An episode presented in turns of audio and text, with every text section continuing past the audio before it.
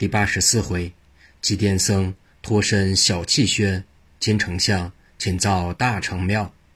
话说张三因何见了银子，反是一愣？其中有个缘故。见这银子的包皮，同在衣店里交代祭奠僧的银子的封面一样。张三问道：“这是何人送来的？”母亲道：“是一个秃头奴送来的。”他还说了句话：“你家张三这回的差事是祸中得福，险些被杀掉了。”这话确不确吗？张三听了，大笑道：“我明白了，皆是季和尚耍我的。”于是就把出门之后一切的话说了一遍。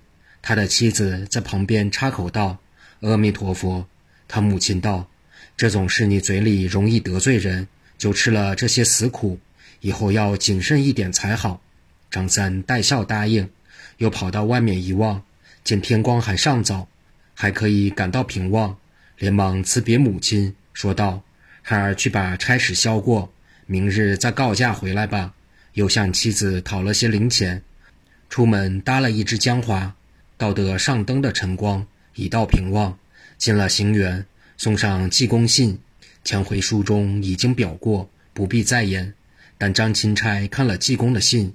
下面画的酒坛子、铁锥子，这是晓得是济公的画押，但上头一人睡觉，不解何意。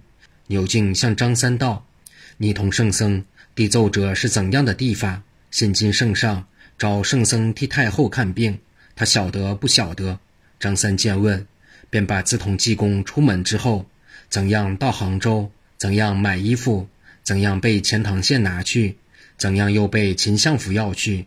后来到了金相府，怎样几乎被杀？济公怎样收了何敬清？怎样用丸药迷了金丞相、黄御史？怎么自办刘差官见驾？从头至尾说了一遍，单单把如意馆被打、秃头奴送银这两件事瞒着不提。张钦差听毕，十分器重济公的能力，又问道：“救赎圣僧，果晓得召见看病吗？”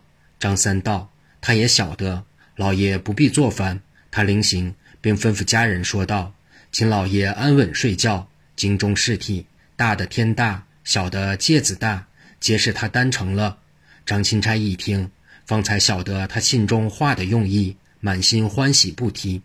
且言济公在金相府，不觉又过了几日。这日晚间，正在小气轩同济公吃酒，济公道：“和尚在贵府打扰已多日了。”问心无以报答，今日席间无事，待和尚做点法术，大家取乐取乐。说罢，但听他嘴里呢呢喃喃半响，又大声念了句“嗡嘛呢呗咪吽”。忽听帘钩一响，走进了两个美女，年皆二八，一个身穿藕红宫衣，绿云披肩，珠环坠耳，高耸堆云锥，腰系葱绿撒花罗裙，足下连钩三寸。手持一只玉箫，一个身穿淡青夹外衫，梳一个盘龙髻，也是珠环坠耳，腰系杏红撒花罗裙，足下连钩三寸，右手持一弹板，左手捏一条银红手帕，冉冉而来，真是月宫仙子，天上横娥。却说金丞相本是个好色之徒，一见了这等美貌，整个魂不附体。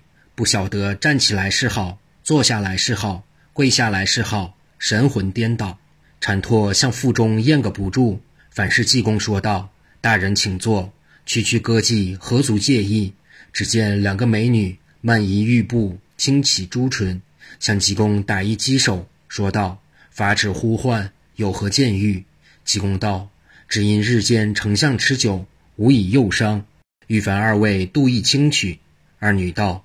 谨领法旨，说毕，各就旁面坐下，一个吹动玉箫，一个手击弹板，唱道：“一岁一次逢春，惩除消长算不真。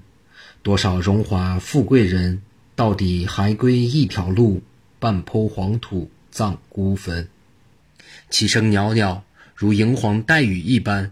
唱毕，走至济公前，问道：“请问这位是在朝哪位丞相？”济公道。是当今皇上最宠爱的一位金丞相。穿红女子一听，大怒道：“适才但听皇上说是丞相，卢罕道士正直无私的李刚李丞相呢，原来是这误国的奸贼。当日风波亭害岳家父子，这奸贼彼时才当秦桧的长史，也就助纣为虐。今日居然赫赫的做了丞相吗？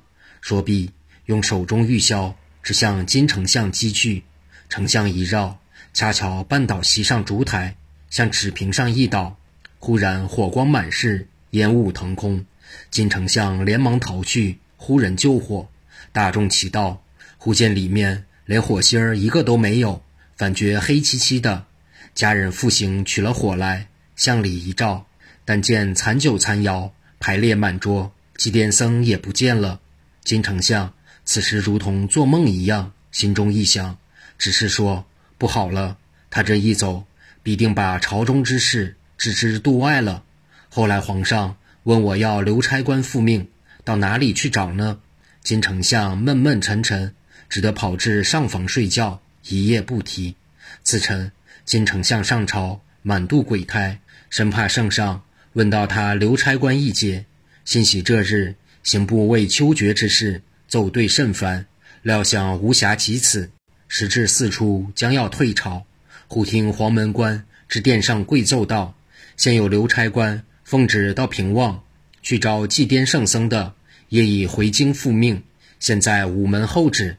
圣上道：“宣他进殿见驾。”黄门官爬起转身外出，跑至午门，高呼道：“圣上有旨，宣刘差官见驾。”不上一刻，但见祭奠僧还是前日差官形象，衣服也还是一样，手中捧一奏折，行至丹池，俯伏高呼叩首已毕，奏道。请命钦差大臣张允明祭请圣安，愿我皇万岁万岁万万岁！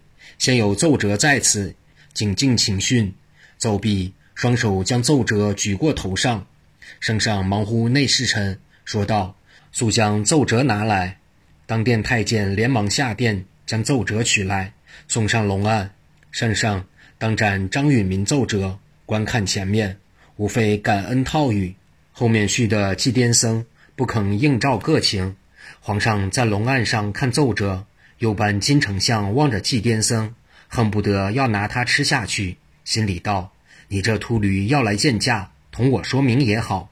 你昨日晚间做了些怪，弄得我担惊受吓，实在可恶。”济公跪在下面，早晓得金丞相心中所说的话了，暗想道：“你怪俺吓你，你骂俺秃驴。”俺索性再来吓吓你再说。主意想定，只听皇上传问道：“祭奠圣僧抗不奉诏，究属是何意见？”刘差官又碰头复奏道：“臣听圣僧说的，皆因金丞相的缘故，所以不肯就来见驾。”圣上一听，冲冲大怒，骂声：“奸相，朕有何亏负于你？目下圣母有病，你反令圣僧不来治疾，实属目无王法。”着侍卫脱下，打四十玉棍，再送刑部议处。只见金丞相连忙出班，吓得面如土色，跪在丹池，自己把冠带解下，不住地碰响头，说道：“臣该万死，臣该万死。”侍卫方欲行刑，忽见刘差官又碰头奏道：“愿陛下息怒，微臣还有下情。臣听圣僧说的，并非别事，因金丞相不来见驾。”是因金丞相说太后病重，恨不得立时医好。他见圣旨召见济公圣僧，心里便说道：“果系圣僧，实有法力。圣上亦有旨意纠派，不待旨下，已经晓得，立即来替国母看病，这才算佛法无边呢。我想这边下旨，他还是不晓得，恐怕这个秃驴多几分妖言惑众。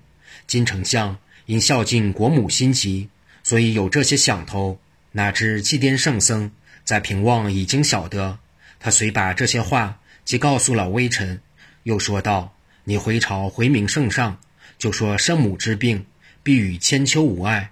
但是金丞相暗中骂我秃驴，要叫他做件功德大事，照赔了我。我不要降诏，自然就来见圣驾，替太后看病了。”皇上听奏已毕，说：“原来如此。”我说金丞相也不该有奸心，遂传旨免刑免役。金丞相这才整冠束带，叩头谢恩。皇帝又说道：“姑念你存心不喘，免其过谦。现如一日，赶紧想见功德大事，报答圣僧，好叫他就来治疾，圣母康安。如再延迟，两罪俱罚。说毕，龙袖一摆，大众散朝。金丞相退至朝房，福尔向亲随说道：‘你们沿路望着刘差官，不要让他跑散，将他请到相府，我有话同他商议呢。’亲随答应。”金丞相回府不提。却说这个亲随姓张，名字叫做张福，是极伶俐的。听见相爷吩咐，这两只眼、两条腿简直不敢大意一点，管着刘差官出了午门，直往前走。哪知走到四岔路口，忽然眼睛一花，再看刘差官，不知到哪里去了，连忙四处寻找，连影子都没一点。找了多时，只得回府。对老爷如此如彼一说，金丞相一想，说道：“你们大众赶紧吃饭，饭后分路接待我满城酒馆里去找。无论季和尚、刘差官，找着者赏银二十两。”大众一听，好不欢喜，一个个的低声说道：“我们皆不吃饭了，路上又不是卖的生漆桐油，我们先去找吧。”大众皆说道：“不错。”于是纷纷外出。不上一刻，你也找了一位刘差官，他也找了一位季和尚，找到了三四十个，足足坐了一厅，把个金丞相反转弄了没法了。金丞相此时晓得济公弄幻，心里却不敢存半点忽略，倒反走至正厅当中，供奉一一，说道：“金某愚昧，不识圣僧，诸多得罪，还请宽宥少许。至于圣僧，如有愿做的功德。”金某无不赞成，以图善举，上望指明。说毕，我莫坐主位上一坐。忽见内中有一个僧人站起，也走至庭中，朝上问询行礼已毕，转身向外便走。金丞相心内一想，说道：“大凡幻化之法，必是正生在前。这一位先走的和尚，必系济公的正身。”想罢，起身向外便追，哪知一直跑至相府之外。忽然，这和尚又不见了。金丞相垂头丧气，只得转回。心中又想到，他二三十位，不过走掉一个，单看他大众怎样走法。一头想，一头走，直奔大厅。哪知一进厅门，并无一个和尚、差官的样子，全是一般乡村小户的妇人。一见丞相，一个个皆起身跪下，请相爷的安。金丞相诧异道。外面又无水灾，又无旱灾，你们这些妇女同至相府干什么的？这个说夫人是家人王福的母亲，他家去说相爷赏给仆妇二十两银子，特为过来领赏的。那个说仆妇是家人金贵的妻子，也是过来领赏的。这个说小仆妇是家人某某的媳妇，那个说老妇人是家人某某的干娘。可笑这些找气颠僧的！进行把家中母女妻子都找得来了，就连何敬清的妻子都在其内。金丞相一听，好不闷混，忙把各家人喊来，酌其遣散。大众纷纷外出。金丞相长叹道：“罢了罢了，我今日晓得圣僧的法力了。”正在嗟叹，忽见当中桌上一张黄纸上写着“塑造大成庙”五个字。金丞相一见，大惊失色。不知金丞相因何失色？且听下回分解。